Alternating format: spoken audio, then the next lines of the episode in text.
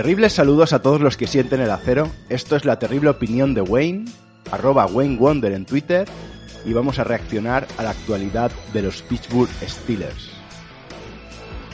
Me encanta el olor a victoria los lunes por la mañana. Supongo que no soy el único, y menos en la Steeler Nation. Aunque estemos en una situación que tampoco ya es demasiado estimulante o demasiado ilusionante. Pero bueno, una victoria y un win, la W gigantesca, siempre es la W gigantesca, ¿no? Y ahora que empieza el frío, ahora que llega la Navidad, pues es un regalo para nuestros corazones y para nuestra autoestima. Así que nuestra alegría hoy está de enhorabuena. Arrimaros para que no pasemos frío y vamos a empezar.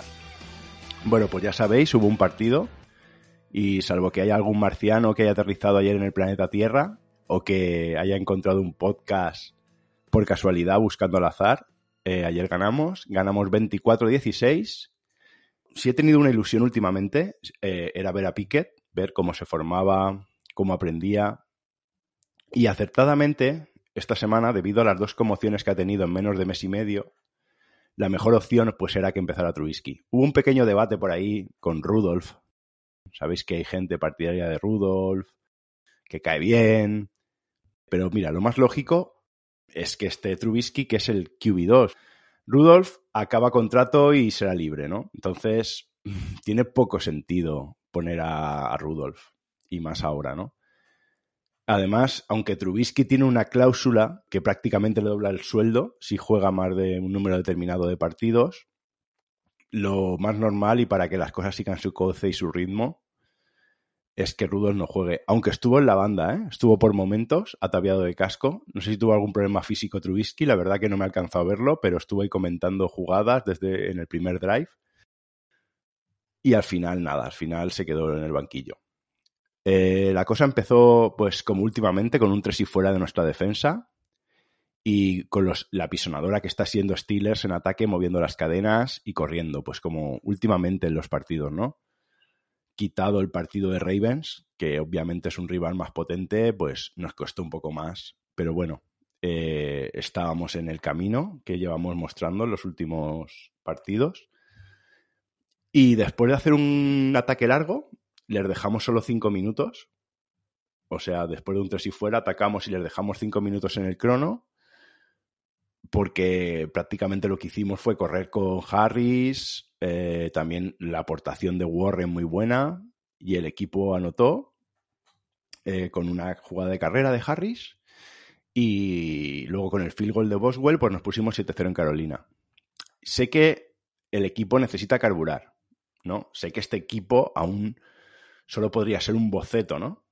Sé que a lo mejor necesitamos algunos cambios en el staff o apuntalar ciertas cosas, pero es que esto que están mostrando los Steelers, para mí es lo que los Steelers deberían ser y lo que han sido toda la vida cuando nos han dado éxitos. Un equipo que corre, que mueve las cadenas, obviamente si el QB te da un plus como lo hizo Ben en su día o Terry Bradshaw, pues mejor, ¿no? Pero bueno, eso, un ataque que corre, que pasa de vez en cuando, que quema el reloj, y una defensa imperial. Ese es el canon histórico y cada vez que Steelers se ha alejado de eso, pues la verdad que muy bien no nos ha ido. Y bueno, pues con 7-0 arriba, Panthers no le quedó más que un ataque para el último cuarto, después de, lo que habíamos consumido el tiempo. Nosotros seguíamos soltando, eh, parando la carrera, empezamos parando la carrera muy bien, como en el primer tres y fuera. Aquí en este último drive de ataque de, de, Carolina, Darnold se soltó un poco. Yo siempre que veo a Darnold pienso que habría sido de él si acaba en Búfalo. Ya sabéis el año que Allen, eh, Mayfield, Darnold, había esa, esa terna, ¿no? Por dónde va a ir uno, dónde va a ir el otro. Hasta el propio Pepe Rodríguez, fan de los Bills, que esta es una de las suyas, no sé si está bien que lo diga, pero estuvo tuiteando que se iba a borrar de los Bills porque porque cogieron a Allen. Imaginaros el talento que mostraba Darnold en aquel entonces. Pero bueno, la vida es como es, cada uno ha caído donde ha caído, la importancia de caer en un buen sitio cuando eres un QB de draft, pues a Allen le tocó bailar con la guapa y a Darnold con la fea, quizá destruido ya mentalmente para esto. Sigue en Carolina haciendo su trabajo.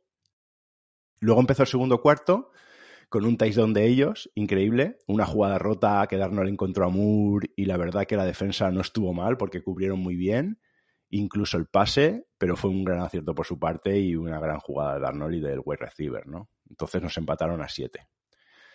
Y con empate a 7, pues nuestro equipo salió a, jugar los 14 minutos que quedaban por delante del segundo eh, cuarto y fue un calco del primero, ¿no? Harris, que ayer fue una bestia, seguía dominando. Trubisky seguro, moviendo las cadenas con pases en corto, algún QB sneak, eh, hasta que en un 3 y 3, en nuestra yarda 40, Trubisky encontró a Pickens y volvió a hacer unas jugadas para las que parece que ha nacido Pickens, ¿no? Un tío indefendible, volvió a quemar a su par, casi sin esfuerzo, ¿no? Como lo hacen los jugadores de leyenda, que los ves y parece que no les cueste, que lo hacen muy fácil. Y así nos plantamos en la Enson, con casi seis minutos de nuestro ataque en el campo y volvimos a conseguir un touchdown, esta vez de carrera, de Warren.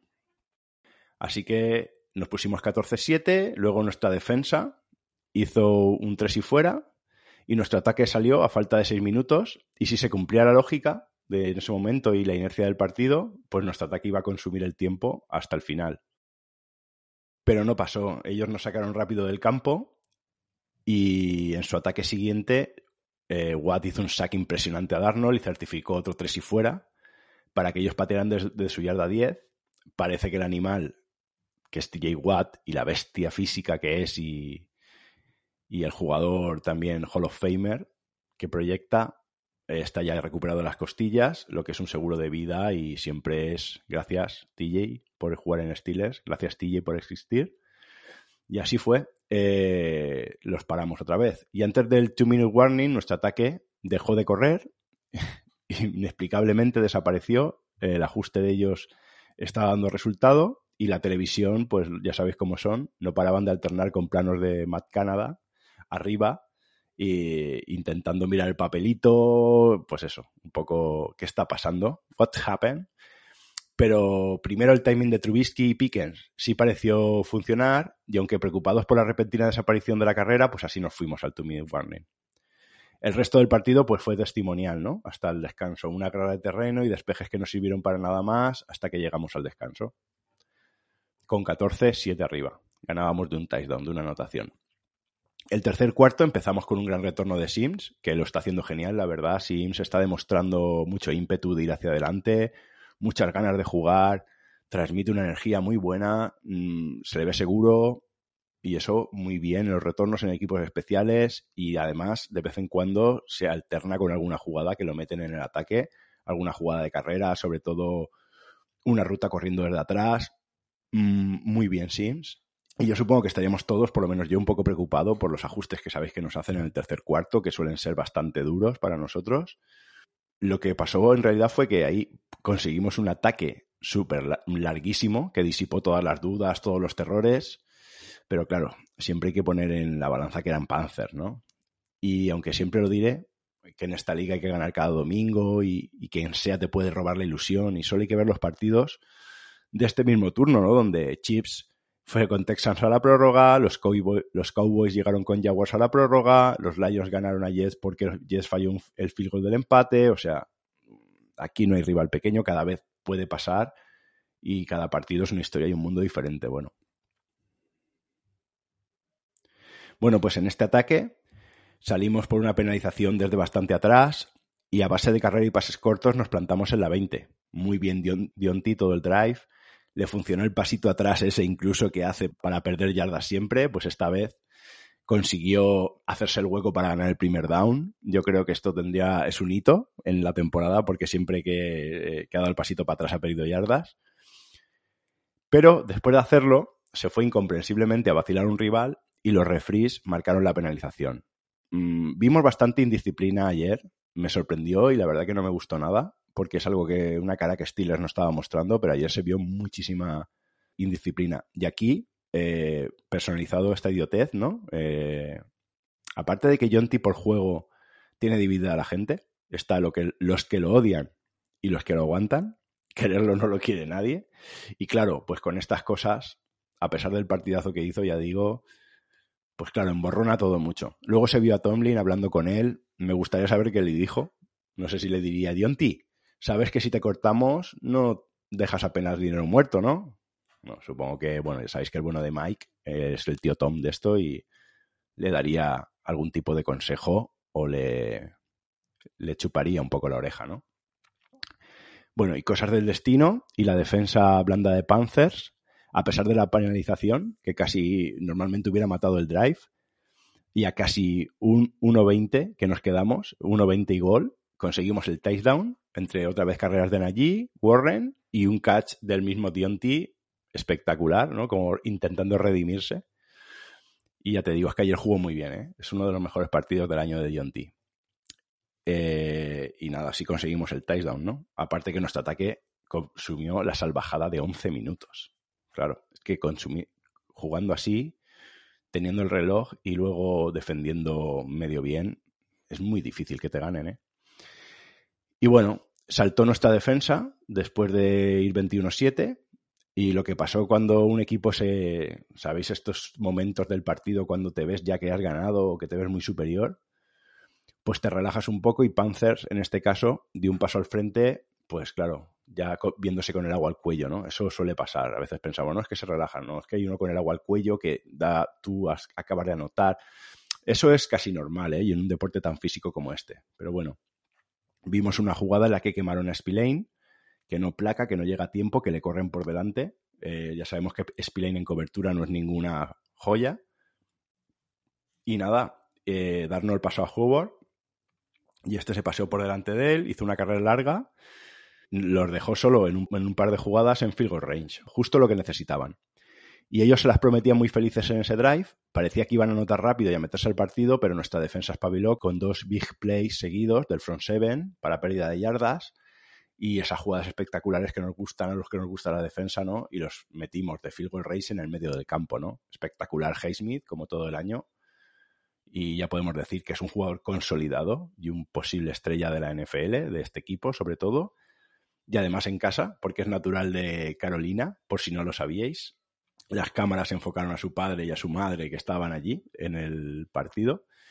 Y todo genial, pero así nos fuimos al comienzo del cuarto cuarto, del último cuarto, y un Sportman Light Conduct pitada a Marcus Allen, que se iba para el banquillo de Carolina justo después de que los hubiéramos frenado, cuando se acababa la jugada, justo después del último sack de Hayward, les da el primer down automático y los devuelve a la vida.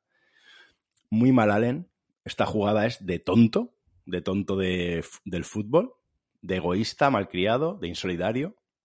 Mm, tu defensa se ha dejado la piel, el sudor y la carne para pararlos. Por Dios, Marcus. ¿A qué vas al banquillo de Carolina para bonearte encima tú? Mira, yo si soy Hayward lo cojo en el vestuario y me lo como, le arranco la cabeza. Luego lo típico de la televisión americana, enfocaban su cara, que se quitó el casco para que se viera quejarse, poner esa cara de soap opera, de drama. Pero bueno, ahí yo creo que ya tenía toda la Steelers Nation, el bueno de Marcus, con ganas de beber su sangre. Espero que el equipo lo sancione internamente a él y a Yonti, porque es que estas jugadas, y más contra un equipo que, bueno, me, un equipo como, como son Carolina, pues a lo mejor no te llegan a, hacer. Pero claro, si quieres aspirar a cuotas mayores, esto se lo haces a otro equipo y te quita el momentum, te quita el partido y todo, ¿no? Y bueno, nosotros ahora mismo estamos perdidos en la temporada, un poco en el espacio-tiempo, esperando casi que llegue el draft. Mm, vale, pero mira, daros la mano, Dionty y Allen, si vais a hacer estas jugadas y iros a la mierda los dos juntos, de verdad porque es que es incomprensible que pierdas por tonterías lo que ganas eh, con el sudor de tu frente, ¿no? Y más de tus compañeros. Luego al final nuestro front seven, otra vez, salvó los muebles y los limitó al field goal. Con otra jugada polémica que pitan rápido, porque cuando le estamos haciendo el sack, está por allí Fitzpatrick, están todos, llega al, al QB otra vez. Los árbitros pitan rápido y no dejan que recuperemos el balón que luego acaba en un fumble. Claro, acaba eh, la jugada, nada más placan al QB, pitan. O sea, pero el QB estaba de pie con el balón, podían haber dejado dos segundos a ver si conseguimos el fumble. No, ellos, pues ya los refries pitaron y mataron la jugada, ¿no? Luego salió nuestro ataque, íbamos 21-10 por entonces. A nuestro ataque lo paran en un 3 y fuera. Y para más drama y alimentar la conspiración de aquellos que piensan que Godel tiene una consigna a favor del espectáculo para que los cebras hagan emocionantes todos los partidos, pues llegó su ataque a la 30 y a falta de nueve minutos para el final se formó una, una tangana, que no entiendo por qué. Teníamos esa calentura con Carolina, de verdad. Desconozco si había alguna intrahistoria, pero parecía que le debían dinero a la mitad del rooster, o a lo mejor es simplemente por que estaban calientes por Allen y Dionti, ¿no? Entonces su ataque, como he dicho con, lo, con el tema Godel y con lo de los refries, se planta con un pass interference, que no es ni en broma. Yo diré siempre que me moriré sin saber que es un pass interference, pero es que este no es ni en broma, en primera y gol. Porque aquí le había sacado el balón perfectamente nuestro defensor al, a su receiver. Cuando pasó esto ya me imaginaba a, a Godel acariciando un gato en un sillón de cuero y sonriendo, ¿no? La mayoría, yo creo, ¿eh? en este momento, por, ya a lo mejor, si no fríamente, por la calentura del partido. Todos pensábamos, it's a conspiracy. Aunque otra vez vino al rescate nuestro Imperial Front Seven y los paramos en la línea de gol. Haysmith haciendo big plays, enfocadita a los padres en la grada, saltando, Watt cayéndole encima y apartando rivales a manotazos, Hayward saliendo de la nada en una emboscada, ¿no? Al final lo sacamos de la goal line a hostias y ellos, pues, con un tercera y largo, no, tuvieron más remedio que conformarse con chutar el field goal. Y así se pusieron 21-13 a una anotación de, touchdown con conversión de dos. Y ahí volvió a salir nuestro ataque y mediante Harris, Trubisky, Deontay, Warren movimos otra vez las cadenas. Quedamos un field goal que convirtió Boswell 24-13 y les dejamos a un minuto para que acabara el partido. Volvimos a consumir mucho tiempo. ¿eh? Una de las claves fue el, tiempo que consumimos y lo que movimos las cadenas. Ellos llegaron a field goal y lo consiguieron a falta de 20 segundos, poniéndose 24-16. Intentaron el onside kick a la heroica que no salió, aunque el balón estuvo por ahí algo vivo y también se formó una pequeña tangana que no llegó a ser. Y nada, pues formación de la victoria y, ganando. 6-8, el récord positivo de Tomlin es posible, todavía, y nos vemos en Navidad. Pues bueno, los mejores del partido. Los mejores del partido, mm, el front seven, sacando al equipo de lugares inhóspitos y de posibles anotaciones, momentums del rival que hicieran peligrar el partido, aparte de idioteces de nuestros jugadores. O sea, impresionante, la verdad. El front seven esta vez ha demostrado eh, lo que vale. Y es que tú miras y dices, what, Hayward, cómo está jugando. Y Haysmith, es que, claro, puede ser el mejor front seven de la liga.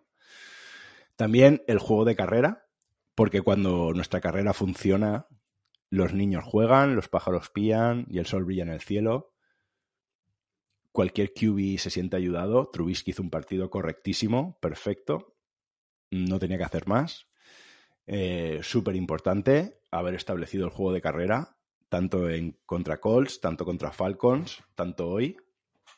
Contra eh, Ravens no pudimos hacerlo, pero pudimos pasar bien. Ahí el problema fue pues, las intercepciones que lanzó Trubisky aquel día, ¿no?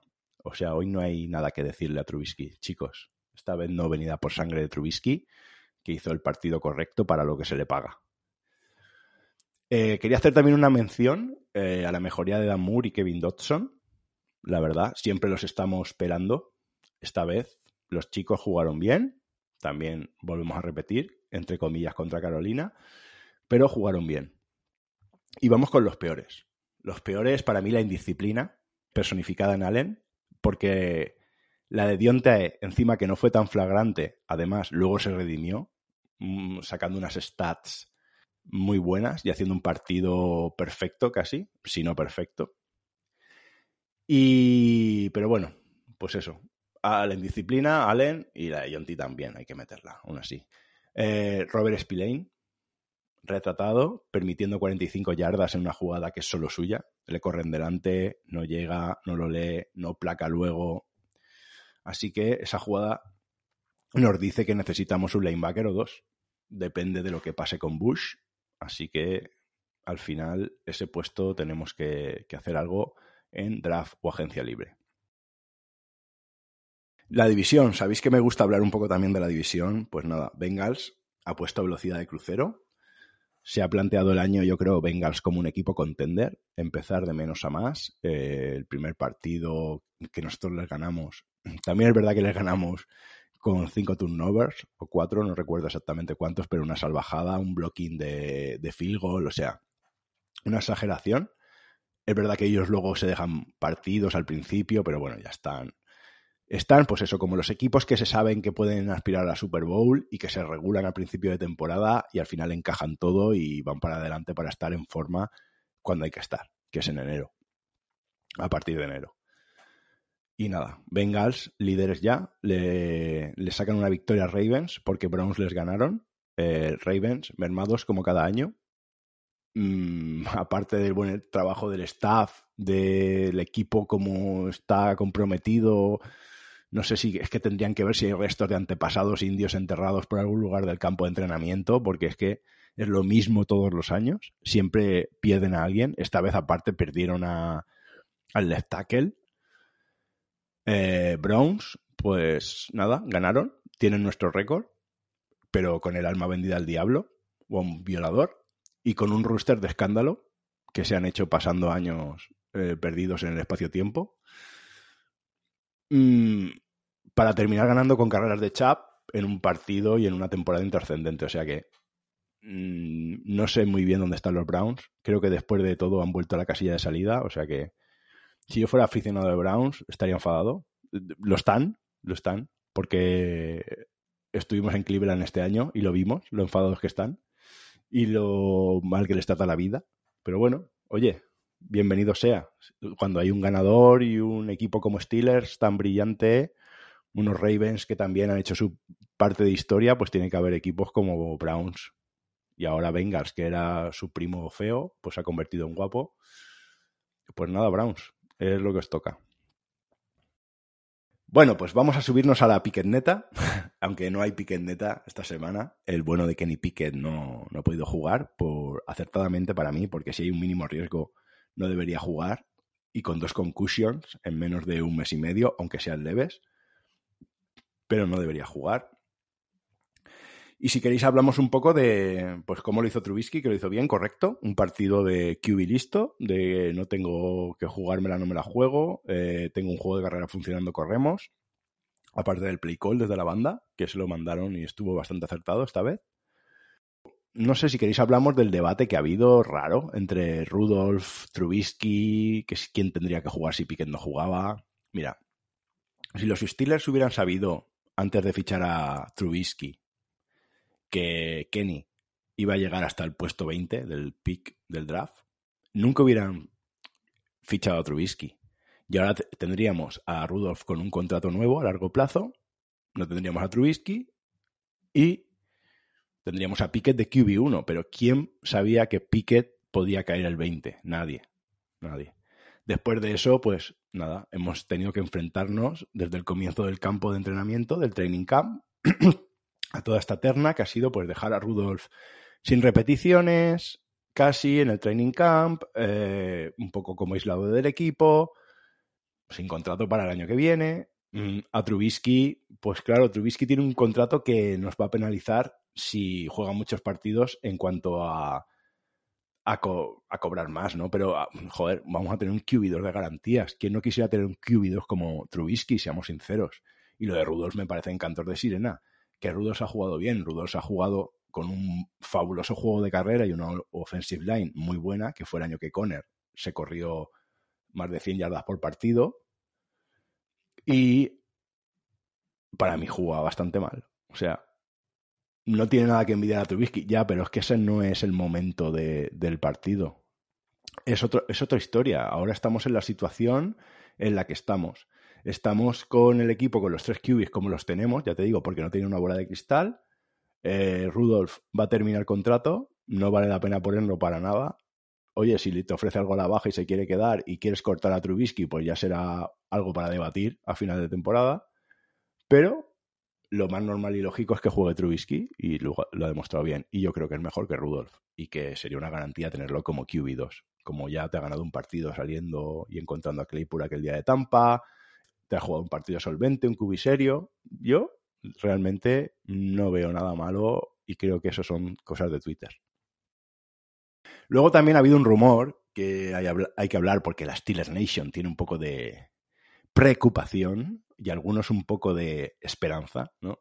Ya sabes que cuando hablamos del bueno de Magic Mike, de Mike Tomlin, el ajedrecista, o el funcionario, eh, se levantan muchas ampollas y se crea un montón de debate, ¿no? Bueno, pues el rumor ha sido Tomlin a Panthers por una primera, dos segundas y una tercera. Se ha dicho en NFL Network, mi amigo Jair me ha dicho que es un chico en el que confía mucho, el que ha dicho todo esto y el que ha difundido el rumor. Ya se habló el año pasado, ¿eh? De que los Panthers querían a Tomlin, o sea que puede ser que el rumor tenga algo de base. Y según dice, este chico que lo soltó no es un tío que suele hacer brindis al sol ni mear contra viento, así que mmm, vamos a tratarlo como que es posible, ¿no? Como si fuera posible. Mira, yo por ese botín, yo, yo pienso que dejaría ir a Tomlin. ¿Por qué? Porque yo, aunque creo que es una buena idea mantenerlo y creo que Tomlin es bueno en, este, en el equipo durante años de transición, que siempre, siempre que sea capaz de elegir coordinadores a final de año, ¿eh? todo esto siempre con el debe. Mm, pero por otro lado, a menos que elija a dos genios y sea capaz de formar uno de los mejores equipos de la NFL, que es lo que se le va a pedir, su tiempo yo creo que en el equipo no está lejos de terminar. Y es un botín inmenso, ¿eh? Por una primera, dos segundas, una tercera, más la segunda que tendremos este año de, de Chicago. Aparte, nosotros no vamos, no estamos teniendo un récord especial, que sabéis que son Steelers, no es normal que pase, no sé qué pasará, pero no sé, sería un draft como que te está pidiendo un momento, ¿no? El momento de, de poder cambiar. Yo por ese botín, que no creo que se dé, pero si se diera, yo creo que me decantaría por coger el botín de draft. Porque el problema con Tomlin, aparte que no tienes la garantía que te vaya a coger buenos coordinadores, es su, desarrollo en playoff también los últimos años, que ha ido en disminución, dinámica claramente descendente. La gente se ha escudado un poco también que era el declive de Rodlisberger, pero el declive de, de, Tomlin yo creo que empezó antes que el de Rodlisberger. No quiero volver a nombrar las famosas, el famoso día de Patriots en la final de conferencia, ni el día de Jaguars, ¿no? Ahí donde brillaron, brilló bastante Rodlisberger. Y a veces, no, es que si ahora Tomlin, Panzer mira cómo lo quiere, no lo valoramos, es que si lo coge una franquicia la vaya... No, si a veces los cambios son buenos para ambas franquicias, para la que se lleva Tomlin y para la que se queda sin Tomlin. Steelers si elige un buen HC y un buen staff, a veces un equipo necesita un nuevo comienzo con otro personal, una nueva motivación para que lo impulse hacia arriba, tanto como, como el otro equipo que se lo lleva, ¿no? Pregúntaselo a, Rams o a San Francisco, ¿no? Eh, o sea que no, no, no, lo vería con malos ojos, ¿eh? si es ese botín. Pero a pesar de, de las ofertas, que no sabemos si es ciertas y de que es solo un rumor, esto ya os digo yo que no va a suceder, porque la familia Rooney no va a liberar a Mike Tomlin, a su etiquetado llamado HC para su regla Rooney. Estos detractores o partidarios podéis estar tranquilos porque no va a pasar, repito. Para terminar, pues me gustaría hablar del partido de Raiders, ¿no? Que jugamos la semana que viene. Hace 50 años, algo sucedió en Pittsburgh. Franco Harris atrapó el balón al final de un partido y el resto ya es historia, ¿no? Los Steelers hasta ese día éramos un mal equipo de fútbol, pero después se cambió la historia moderna de la franquicia totalmente hasta el día de hoy, ¿no? Ese día dicen que al principio del día la gente sintió como algo raro, ¿no? Como una especie de ilusión o la sensación de que iba a pasar algo relevante. Siento lo mismo. Creo que en este juego va a haber un posible nuevo comienzo. Creo en Kenny Pickett, creo en los nuevos jugadores como Muth, como Pickens, como Harris, Además, Harris comparte su nombre con el histórico jugador que hizo historia ese día.